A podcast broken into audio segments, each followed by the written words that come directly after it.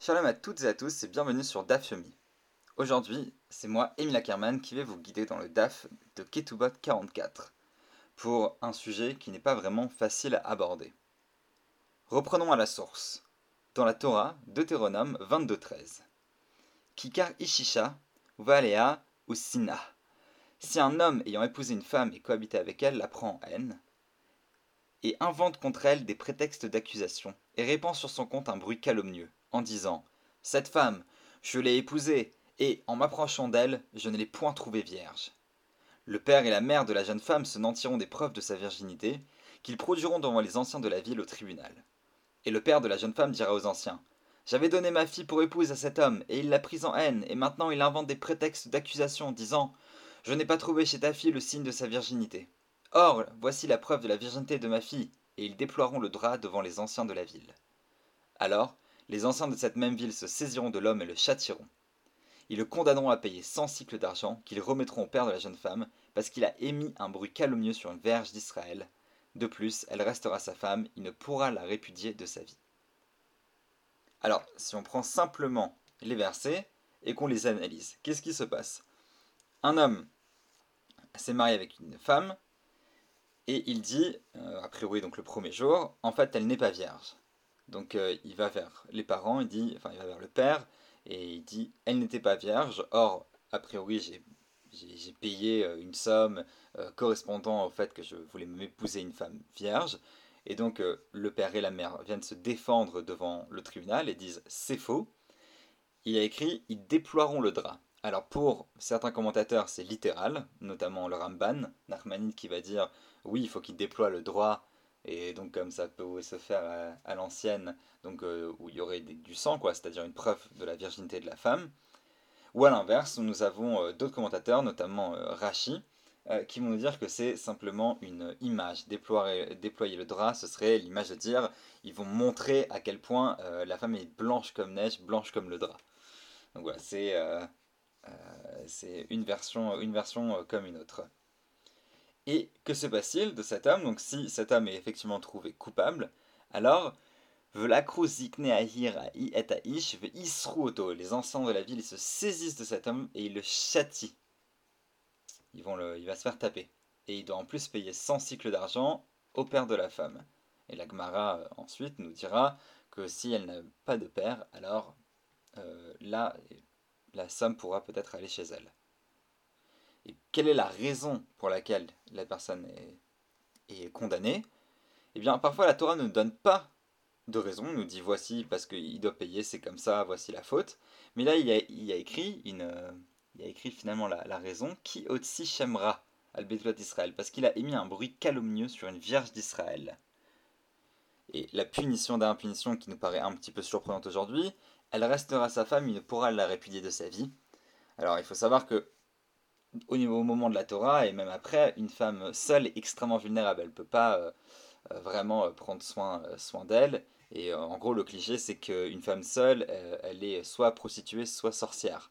Donc c'était pas une bonne situation pour une femme de se retrouver seule. Or, quand elle est mariée à un homme, alors l'homme est obligé de lui assurer une certaine sécurité financière, au, moins.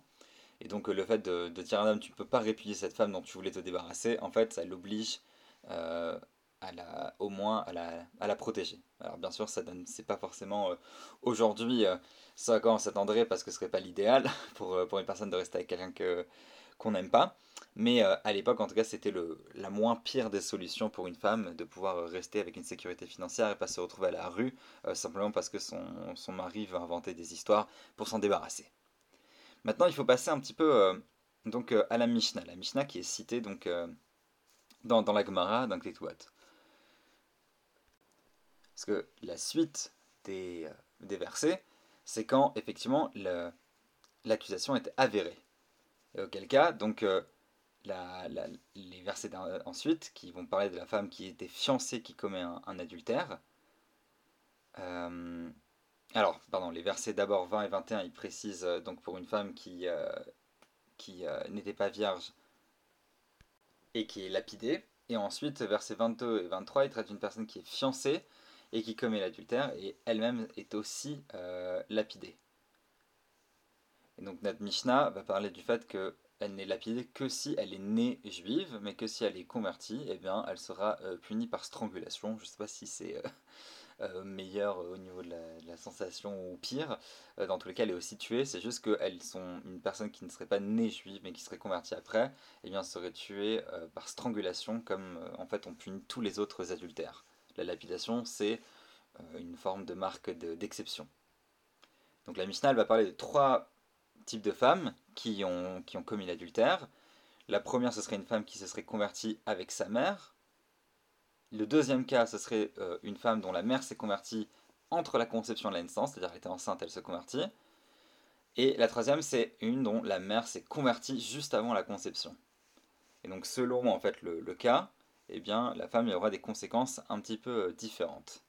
Donc la fille d'un converti, la fille euh, d'un converti qui s'est convertie avec sa mère, et qui a ensuite fait commis l'adultère, elle, elle est, selon la, Mishnah et ensuite la Gemara, punie à la peine de la strangulation. Elle n'est pas lapidée et le mari qui, devait être condamné à payer ne, ne payera pas. Pourquoi? Parce que il, le verset parle d'une Betoulet Israël, une vierge d'Israël, et donc il faut que ce soit une personne qui soit née depuis le, départ dans le peuple d'Israël. C'est intéressant parce que ce sont des, euh, des considérations extrêmement techniques euh, selon euh, qui, qui est complètement juif et qui est venu après. Mais il faut savoir qu'aujourd'hui, on estime qu'une personne qui est née juive est, complètement, est complètement juive et une personne qui s'est convertie est aussi complètement, complètement juive. Donc on est sur des considérations extrêmement euh, techniques pour les sages de savoir si Betoulat Israël, une vierge d'Israël, eh bien, inclut toutes les vierges en Israël ou s'il fallait que ce soit une vierge d'Israël au moment de, A à Z dans toute sa vie. Donc euh, voilà, c'est pour ça qu'on a ce débat dans la Gemara. Si elle a été conçue euh, alors que la mère n'était pas encore juive, mais que ensuite, avant la naissance, elle s'est convertie et que du coup elle est née juive, alors elle est lapidée si elle commet un adultère alors qu'elle est vierge. Et donc ça, c'est comme, entre guillemets, les, juifs de naissance. Mais par contre, il n'y aura pas les autres punitions. C'est-à-dire que normalement, le cas euh, global, c'est qu'ensuite elle doit être conduite à l'entrée de la maison de son père. Et euh, le mari doit payer une amende s'il a fait une fausse réclamation. Mais dans ce cas-là, elle n'est pas conduite à la maison de son père. Et dans un cas de fausse réclamation, le mari n'est pas condamné à payer euh, payer l'amende. Donc là, on est entre les deux. Et par contre, si elle a été conçue pendant que la mère était juive et qu'elle est née en tant que la mère était juive, et ben c'est une personne juive et donc il n'y a rien, du, euh, il y a, rien de, différent, même si la mère est convertie en soi. Parce qu'on fait aucune différence, même quand la, la, mère est convertie, quand il y a un enfant qui, qui, qui, naît ensuite à la suite de la conversion, eh bien, on fait aucune différence euh, avec les autres, les autres juifs et juives. Et ensuite, la fin, on aborde un petit peu les, donc dans la Mishnah, un petit peu les, exceptions, c'est-à-dire une fille qui aurait un père mais pas de porte de la maison de son père. Donc comment on fait pour la mettre euh, à la porte de la maison de son père a pas de, si son père n'a pas de maison? Euh, Eh bien, euh, du coup aussi, elle est quand même, elle sera quand même, elle sera quand même lapidée. Mais donc s'il n'y a pas de, s'il a pas de père ou qu'il n'y a pas de maison de père, ben, on le fera pas. C'est pas, pas grave, ça ne nous empêche pas de la tuer. Donc, dommage. Nous qui voulions une exception, Là, ce sera pas une exception, c'était juste une façon de parler la Torah de la maison de son père. Donc, si on l'a conduit à l'ouverture de la maison de son père euh, avant de la lapider, alors on, le fait. si on peut pas, bah on peut pas. Mais on peut quand même, la tuer, puisque le, le truc grave en soi, c'est qu'elle a commis un adultère, point à la ligne. Mais revenons un petit peu à la, punition du, mari. Donc, le mari qui ment, euh, il est puni. Et j'avais envie un petit peu de m'attarder sur euh, les, termes exacts qui sont utilisés et les commentateurs, maintenant que je vous ai quand même présenté euh, toute la Mishnah. Ce qui est intéressant déjà, c'est qu'il a écrit qu'il est puni, donc euh, parce qu'il a, il a, fait donc Moti Shemra. Et le premier commentaire qui m'a un petit peu touché, c'est le Riskouni. Le Riskouni dit qu'il est puni parce qu'il n'a pas respecté tu aimeras ton prochain comme toi-même. C'est-à-dire que le fait de faire du Moti Shemra sur quelqu'un, de le diffamer, euh, c'est ne pas le respecter, c'est ne pas le considérer comme mon prochain, comme mon égal. On a donc juste une idée que la femme, notre, la femme juive et notre prochain, elle a considéré comme l'égal de soi-même, et que le fait de faire du, de la diffamation euh, contre elle est extrêmement grave. En plus de ça, ça veut dire que l'idée c'est que il est prêt à la, s'il est prêt à se débarrasser d'elle et à la tuer juste euh, parce qu'il en a marre. Donc c'est encore, plus grave. Mais un autre commentaire euh, plus technique sur ce cas-là est le commentaire du Rav Shimshon Raphaël Hirsch, euh, que je vais vous lire maintenant parce qu'il m'a particulièrement interpellé. On va, le lire, en discuter un petit peu.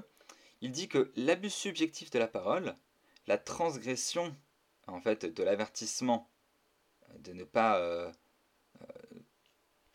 de ne pas être un colporteur dans son peuple, bien que par ailleurs considéré comme un lave chez Ein Bomaase, donc euh, quelque chose, c'est un, une euh, interdiction dans laquelle il n'y a pas d'action, et donc il serait non soumis à Malkout, c'est-à-dire à la punition des 40 coups, est ici porté à la conscience de l'homme par Malkout dans toute sa gravité dégradante. Donc ce n'est pas l'indemnisation de la jeune femme pour la tentative d'une accusation qui la déshonore. C'est Israël, c'est l'honneur de la nation tout entière qui se sent lésé dans l'accusation qui la déshonore, qui déshonore l'une de ses filles, et à qui l'argent doit être directement versé à titre de pénitence. C'est la nation qui réclame l'argent à titre de pénalité pour avoir insulté une de ses filles, et c'est des mains de la nation que le père reçoit la somme imposée par l'homme pour avoir insulté une vierge d'Israël. Chaque père est un délégué de la nation, à qui est confié dans la pureté morale et l'innocence de ses filles le plus grand trésor de sa nation, et si le père reçoit des mains de la représentation nationale l'amende infligée par l'auteur de l'injure à sa fille, c'est précisément en cela que s'exprime la reconnaissance, que l'innocence chasse de la fille prouvée dans son impeccabilité, est en tout premier lieu le mérite du père, le mérite de la maison qui a su éduquer et entretenir en sa fille la perle de la richesse nationale juive, la chasteté juive de la femme, et ce n'est que si le père est déjà mort que la fille reçoit la somme imposée par son calmiateur, comme on a vu dans notre Gemara. La somme inversée par le moti shemra, par le colporteur, est donc knas, une somme fixe. Elle ne s'oriente pas sur l'individualité. On ne dit pas à kol le fi am vayash vayash. C'est l'injure à la nation dans l'une de ses filles, l'injure à une fille du peuple juif qui est à expier. Alors il faut un petit peu, euh, bien sûr, euh, déballer tout ça. Qu'est-ce que dit Rav Shimshon Raphaël Hirsch? Rav Shimshon Raphaël Hirsch dit que déjà il est écrit que la personne est euh, frappée Or, elle ne devrait pas être frappée. C'est-à-dire que normalement, juste le fait de, dire des choses comme ça mauvaises, d'être un colporteur, ne, devrait pas être soumis à malcoute à la peine des 40 coups. Or, là, la peine est tellement grave, le fait de dire, le fait de faire du moti shemra, de colporter sur une femme juive est tellement grave, sur sa chasteté tellement grave, que ici, euh, on, frappe. Et c'est quoi la punition de frapper? Et c'est quoi l'amende?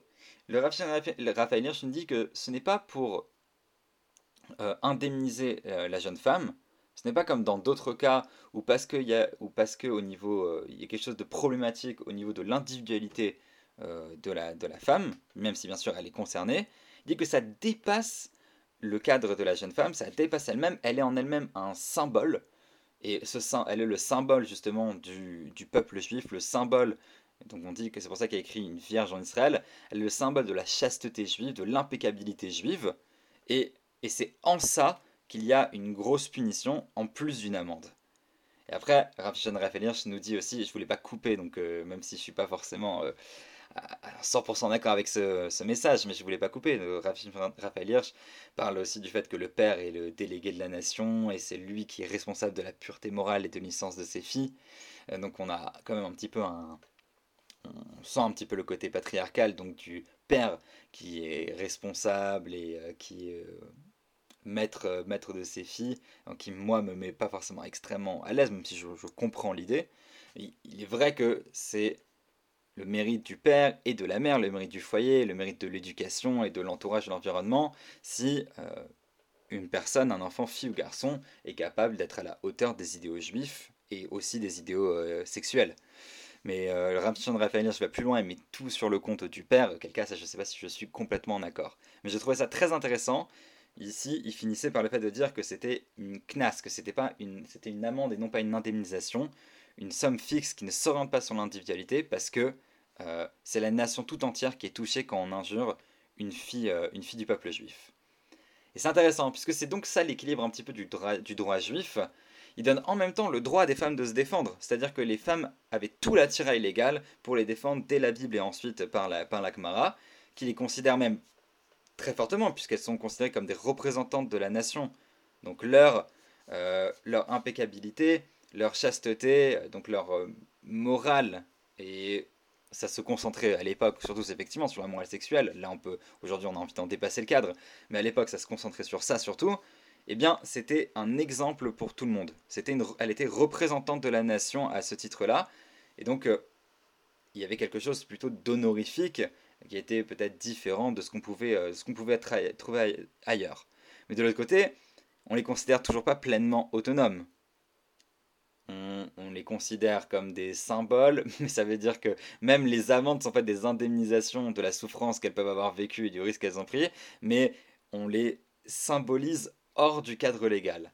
Donc c'est ce que je trouvais intéressant, non pas pour défendre ça, pour défendre cet équilibre, mais je trouvais ça intéressant d'analyser cet équilibre-là qui se trouve dans la Gomara euh, du, rapport, du rapport aux femmes, qui sont en même temps des exemples représentants de la nation, et en même temps on utilise ça pour dire justement qu'elles ne sont pas complètement autonomes et que c'est pas leur, leur misère, c'est pas leur souffrance à elles qui sont indemnisées, c'est le peuple juif dans son entièreté.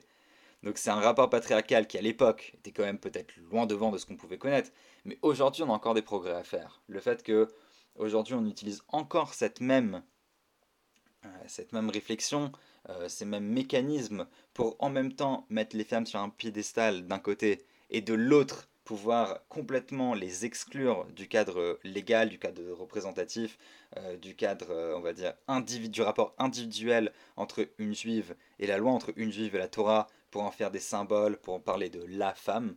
Voilà, j'ai trouvé ça intéressant que c'était déjà le cas il y a 1500 ans, et je me demande si maintenant, euh, quelles sont les prochaines étapes pour évoluer et peut-être dépasser ce cadre. Merci beaucoup de m'avoir écouté, et à très bientôt.